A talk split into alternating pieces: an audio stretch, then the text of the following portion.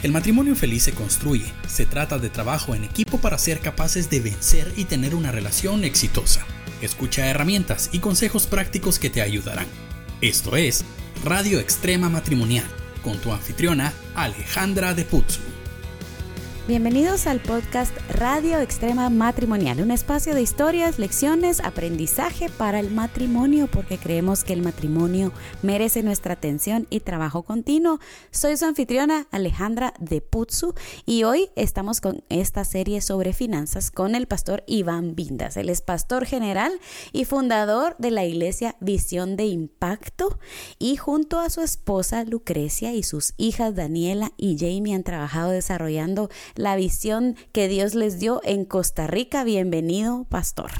Hola, pastor Alejandra, gracias. Un honor eh, de nuevo estar con ustedes y con toda la bella audiencia de este programa.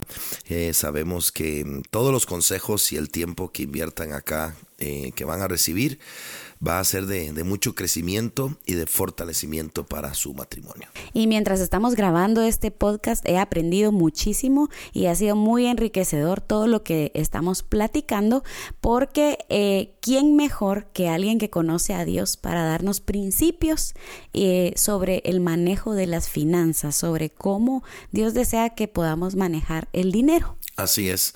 El, el, programa anterior hablamos sobre ordenarnos para poder crecer en el área financiera y hablamos cómo Dios primero ordenó la tierra para luego bendecirla y multiplicarla.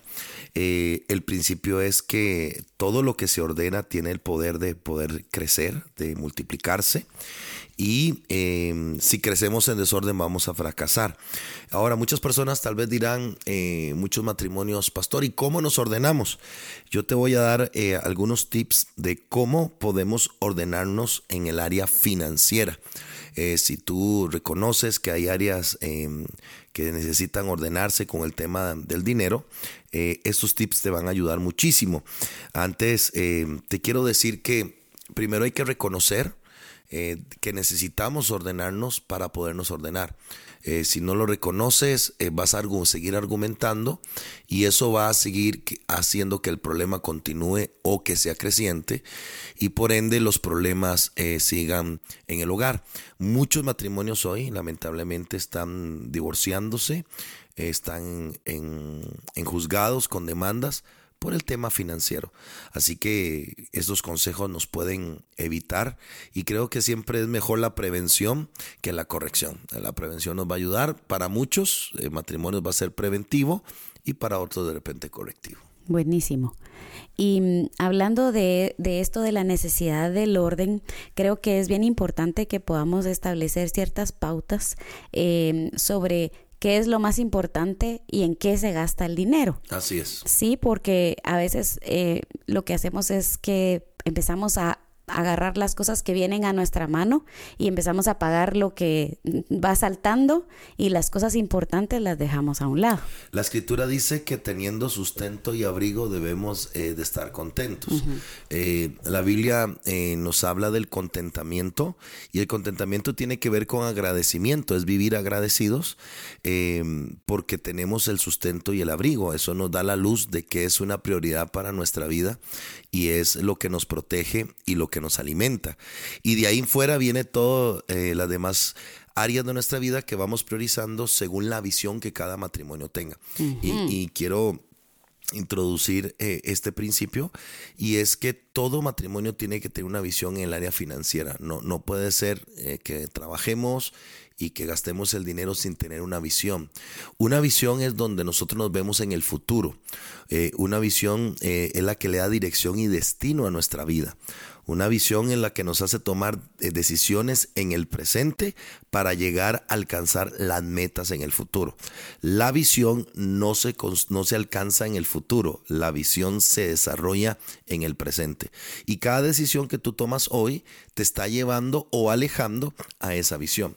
Entonces, como matrimonio, en el área financiera tienen que tener una visión. Entonces, eh, primero, en la prioridad, sustento y abrigo.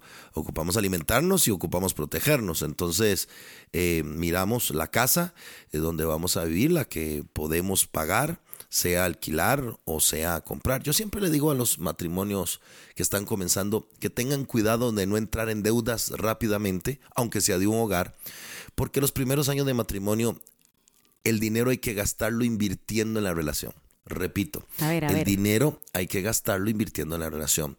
El cine, eh, la ropa, eh, la playa, ir de paseo. ¿Por qué? Porque va a llegar una etapa donde ya entran las deudas como, y las responsabilidades como los hijos o los bienes adquiridos que nos van a quitar la posibilidad de disfrutar ciertas cosas que no podemos disfrutar que, que al principio la vida nos da esa oportunidad.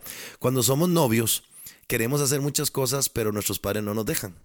Porque hay que llegar a cierta hora. Porque ahora que nos casamos, tenemos que ser novios unos años y hacer todo aquello que de novios no podíamos hacer. Llegar tarde a las 2 de la mañana porque estamos en una reunión, irnos a conocer algún país, a visitar algún lugar, a comer. Pero muchos eh, hacen de la visión de su matrimonio desde el inicio una responsabilidad y cuando la haces una responsabilidad estás evitando el deleite, el disfrutar ciertas cosas que la responsabilidad nos van a quitar.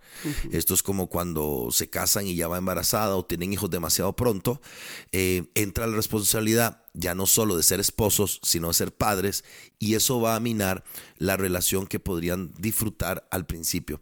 Entonces yo siempre les aconsejo en el área financiera que la visión es disfrutémonos y luego construyamos. Disfrutémonos y luego construyamos. Me gusta este... Eh, esto de la visión, porque en el REM decimos algo y es que lo que me funciona a mí en una familia puede ser que al otro, al vecino, no le funcione o no le parezca, pero le está funcionando a alguien eh, de cierta manera. Entonces, eh, yo creo que el dinero es un medio con el que la familia puede hacer eh, sus sueños realidad. Y puede ser que la visión de una familia sea el ahorro, ¿verdad? Para una casa, el ahorro el mismo ahorro para un viaje, el mismo ahorro para la universidad. Y no quiere decir que alguno esté mal o bien, sino que están planeando conforme a la visión de la familia que tienen en, en unidad, ¿verdad?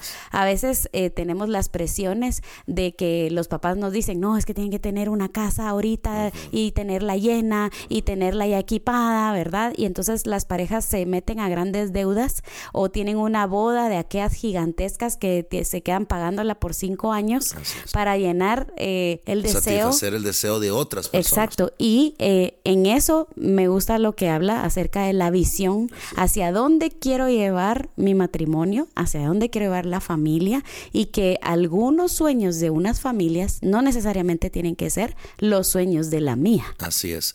Y la visión es general, pero conlleva etapas. Entonces, eh, según la etapa en que está el matrimonio, así son las decisiones que se van tomando en el presente para alcanzar la visión. Entonces, si están comenzando, pues es tiempo de deleite, disfrutar. Es un gasto de, que es invertir en la relación. Y ya luego vienen las responsabilidades, donde entra lo que hablabas del ahorro, donde vienen los hijos, donde se prepara el futuro, donde vienen las inversiones y todo lo que eh, el matrimonio tenga como una visión. Punto número uno de, cómo lograrlo es planificando. Eh, ¿Qué es planificar? Es tener un plan. Y un plan busca el orden en todo sentido. Tú tienes un plan, como decimos en mi país, póngale la firma, decimos en mi país, o asegure de que usted ya está ordenado, porque un plan busca el orden en todo sentido. El que tiene un plan siempre se va, a buscar el orden, porque no existe eh, lograr un objetivo sin un plan. Y el plan nos da el paso uno, paso dos, paso tres, paso cuatro. Ahora, eh, es muy importante eh, que dentro de ese plan em, no exista el algún día. Porque si no ese algún día nunca va a llegar. Si no exista el ahora para tomar decisiones que nos lleven a alcanzar ese día, no el algún día. En Proverbios 21.5 dice que los planes bien pensados y el arduo trabajo llevan a la prosperidad. Proverbios 21.5 en la nueva traducción viviente, los planes bien pensados y el arduo trabajo llevan a la prosperidad, pero los atajos tomados a la carrera conducen a la pobreza. muchas personas hoy viven pobreza como resultado de decisiones que tomaron por no tener un plan. Entonces, bueno, hoy en día ah, existen muchos planes, un plan para una casa, un plan para un teléfono, un plan. Eh, esos planes es lo que te va diciendo cuánto tienes que dar de prima, cuántos tienes que dar por mes, eh, cuánto tienes que ganar. Si te das cuenta, ese plan te dice a ti cómo lograr el deseo de tener ese teléfono o de tener ese vehículo o ese hogar así, esa casa, perdón, así también son los planes que nosotros tenemos que desarrollar eh, de cómo comprar eh, algo que queremos. En mi, hogar, como experiencia personal, nosotros siempre eh, compramos lo que queremos, lo que deseamos en el tiempo que podemos. Esa es nuestra forma de pensar. No vamos a comprar lo que caiga, no, no compramos lo, lo, que se pueda en el momento, compramos lo que queremos en el tiempo que podemos. Entonces, por ejemplo, queremos un mueble, eh, un mueble vale X cantidad de dinero, es un poco caro, no tenemos el dinero, entonces desarrollamos un plan. Claro. Entonces mi esposa dice, amor, eh, vamos, yo quiero ese mueble para los zapatos de las niñas o para los collares o no sé. Ok, lo buscamos, el que queremos. Ese, ahí no nos importa el precio. Ahí nos enfocamos en lo que queremos. Ya lo encontramos en el tamaño, en la medida, en el color. Ahora sí, ¿cuánto vale? Una vez que sabemos cuánto vale, desarrollamos un plan. Ese plan muchas veces conlleva dejar de hacer algo para obtener algo. Así es. Dejar de hacer algo para obtener algo, sacrificar algo para obtener una recompensa. Y lo hacemos con apartado, vamos, lo apartamos, damos un pago y lo que sacrificamos, que gastamos en otras cosas, ahora lo vamos a invertir en abonos sin deuda. Quiere decir que es el mismo dinero que se iba para, una, para algo, ahora es el mismo dinero que se está yendo a otra cosa. No hay deudas, no hay preocupaciones financieras, no hay presión, solo que el, mismo dinero que se produce se le da una dirección distinta porque hay un plan. ¿Cuál es el problema? Que cuando no hay un plan, el dinero no le das la dirección correcta y a veces disparas cinco o seis eh, direcciones diferentes que luego te causan huecos o problemas financieros en otras áreas.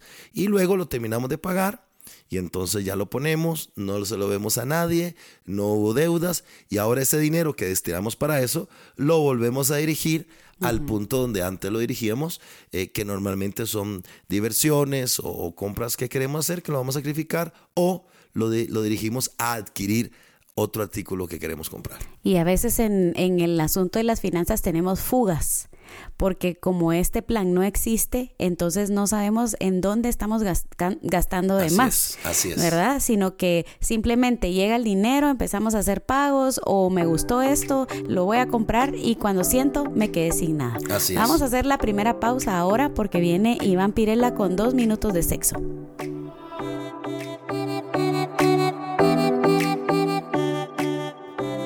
Hola, te hablo Iván Pirela y estos son dos minutos de sexo aquí en la radio extrema matrimonial. Hoy quiero hablarle a los hombres, sí, nosotros los hombres, que sexo es nuestra necesidad principal. Pero esto no es una verdad para nuestras esposas. Para las mujeres, sexo no es la necesidad principal sentirse amadas es su necesidad principal. Ahora muchos hombres me preguntan, Iván, ¿cómo hago para que mi esposa se conecte con mis necesidades? Hoy quiero enseñarte a conectarte a las necesidades de ella para que ella se pueda conectar a las tuyas. Y hay tres cosas que te quiero enseñar el día de hoy. Número uno, deja de pensar en el acto sexual como una lotería. Porque nosotros los hombres cada noche pasamos la propuesta, lo intentamos. Si se da, chévere, ganamos. Y si no se da, perdimos. Pero esta no es la manera correcta de ver nuestra intimidad sexual en el matrimonio. Necesitamos ver el sexo como parte de una relación, no del azar. Es decir, cuando es parte de una relación es porque hay actos románticos durante todo el día. Hay palabras, acciones, hechos, ternura, romance todo el día, no solo en elementos. Lo segundo que te quiero enseñar es que tienes que pensar primero en las necesidades de tu esposa antes que pensar en las tuyas. Porque la manera como se interesa una mujer en tu necesidad, como tu esposa se interesa en tus necesidades, es cuando tú la provocas eh, interesándote en la necesidad de ella. Y su necesidad principal es sentirse amada. Y es lo tercero que te quiero enseñar. Necesitas comprender que ella necesita un ambiente de amor, de cuidado, de confianza, que necesita sentirse segura, protegida y no apurada porque la necesidad nuestra principal es sexo. Si haces estas tres cosas, vas a provocar a que tu esposa se conecte a tus necesidades, que en este caso son sexuales. Vamos, hombre, cada hombre que me está escuchando, a trabajar a partir de hoy e interésate en las necesidades de tu esposa. Esos fueron dos minutos de sexo aquí en la radio extrema matrimonial. Ok, estamos de regreso y nos quedamos en, en, la pausa hablando de las fugas y de cómo es importante saber hacia dónde estamos dirigiendo el esfuerzo de la producción, porque cada centavo que producimos nos ha costado. Cada eh, moneda que llega a nuestro bolsillo se va a ir a un lugar que nos beneficie o a un lugar en donde quedemos en números rojos.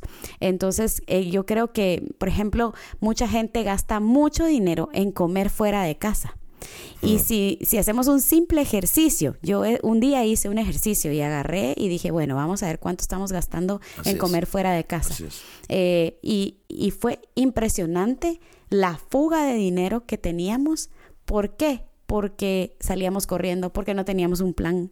Por, y es más, hasta gastábamos ese dinero en la comida afuera que no nos nutría, que nos hacía engordar ¿verdad? Causa enfermedad, daños. Y entonces dijimos, no, vamos a hacer cambios. Entonces empezamos a comer más en casa, nos ahorramos bastante dinero y ese dinero lo pudimos invertir en otra cosa como clases, como ir al gimnasio, como cosas como esas, ¿verdad? Entonces, bien importante tener ese plan y saber hacia dónde queremos llegar. Eh, en nuestro libro, por, por, lo que dices, eh, por eso nuestro libro Transforma tu conciencia financiera, no nos enfocamos tanto en producir, aunque sí tocamos eh, cómo cuidar el trabajo, que es lo que nos hace producir, y cómo cuidar a la persona que trabaja, que somos nosotros, que es lo que tú decías, que es la que produce, pero es otro tema. Pero yo quiero hacer una pregunta a todos los oyentes, y es la siguiente. ¿Tú sabes bien cuánto ganas? Hmm. O simplemente te pagan y no te importa cuánto ganas, no preguntas. Tú sabes bien cuánto ganas el 99% de los oyentes van a decir, sí, sé cuánto gano. La otra pregunta es, ¿sabes tú cómo gastas lo que ganas? Y ahí es donde muchos fracasan. Yo te aseguro que si tu jefe te sale con 100 dólares o 50 dólares menos de tu salario de lo que te debe pagar, tú peleas, te enojas, golpeas la mesa, reclamas y demandas.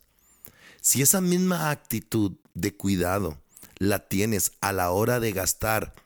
Tú no gastas dinero, tú estás gastando tus fuerzas, estás gastando tu tiempo, tus madrugadas. Yo no sé cuánto valor, el valor del dinero no es lo que te paga tu jefe, el valor del dinero se lo das tú en la forma de administrarlo. Y hay muchas personas que le quitan el valor al dinero por la forma en que lo gastan. Trabajaron ocho horas diarias, eh, nueve horas, doce horas, y a la hora de administrar con sabiduría, con honor, no los 20 o 30 dólares, sino las fuerzas que te costó esos 20 o 30 dólares, la madrugada que te costó esos 20 o 30 dólares. Si tuvieras esa misma pasión y sabiduría, te aseguro que tu vida financiera estuviera mucho mejor. No es, recuerda esto, no es cuánto ganas, es cómo gastas. El valor de tu salario no se lo da la compañía, o las ganancias de tu empresa. El valor se lo das tú a la hora de gastar ese dinero. Hmm, qué poderoso. Hay personas hoy que con esto han sentido una bofetada. Y, cuando tú escuchas algo y te crea duda lo que escuchas o te, o te está causando incomodidad, es que tu mente se está transformando, está aceptando que hay algo que puede cambiar. Si tú aceptas que algo puede cambiar, tu vida, tu matrimonio está a punto de mejorar. Ahora mientras eh, hablaba, Dios me recordó algo. Em, en el tema financiero de la administración hay que desaprender para aprender. Lo decíamos en programas anteriores. Hay que olvidar para volver a aprender. Para lograrlo, para lograr esto, tenemos que romper patrones esto es muy importante, patrones de conducta y crear nuevos patrones. Un patrón de conducta tiene que ver con una línea de pensamiento que gobierna mis decisiones. Yo pienso así acerca del dinero. Entonces, hay gente, por ejemplo, la pastora ahorita nos dijo, a nosotros nos gobernaba un patrón de comportamiento, era comer fuera.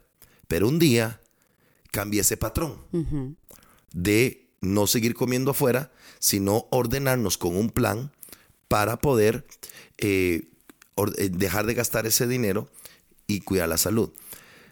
Te voy a explicar qué es un patrón de comportamiento y quisiera pedirle a la pastora Alejandra que me ayude. Vamos a contar de dos en dos. Yo cuento el primer número y tú dices el segundo. Dos. Cuatro. Seis. Ocho. Diez. Doce.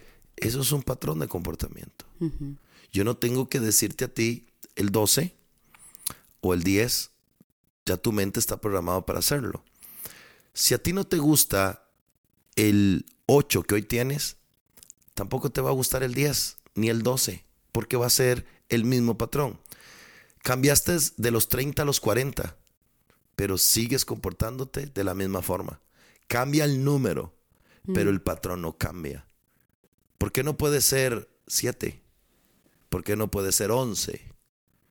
Y así pasa en el área financiera.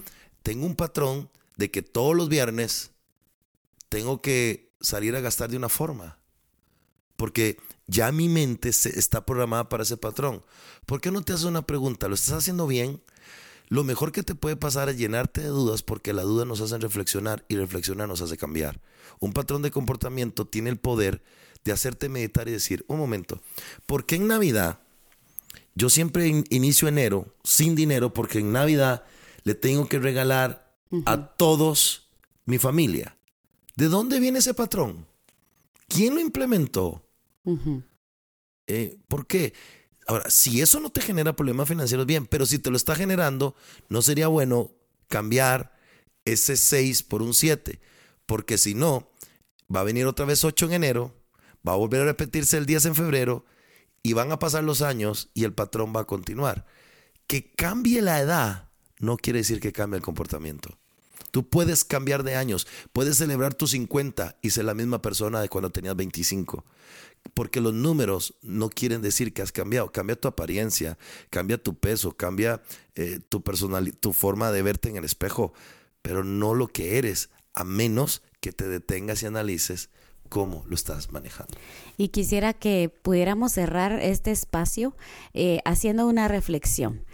¿Por qué no hoy toman el reto como matrimonio y decir, bueno, encontremos estos espacios en donde estamos teniendo fugas, mm. ¿verdad? Para hacer esta reflexión y decir, bueno, ¿en qué estamos invirtiendo nuestro trabajo y nuestro tiempo y nuestras fuerzas?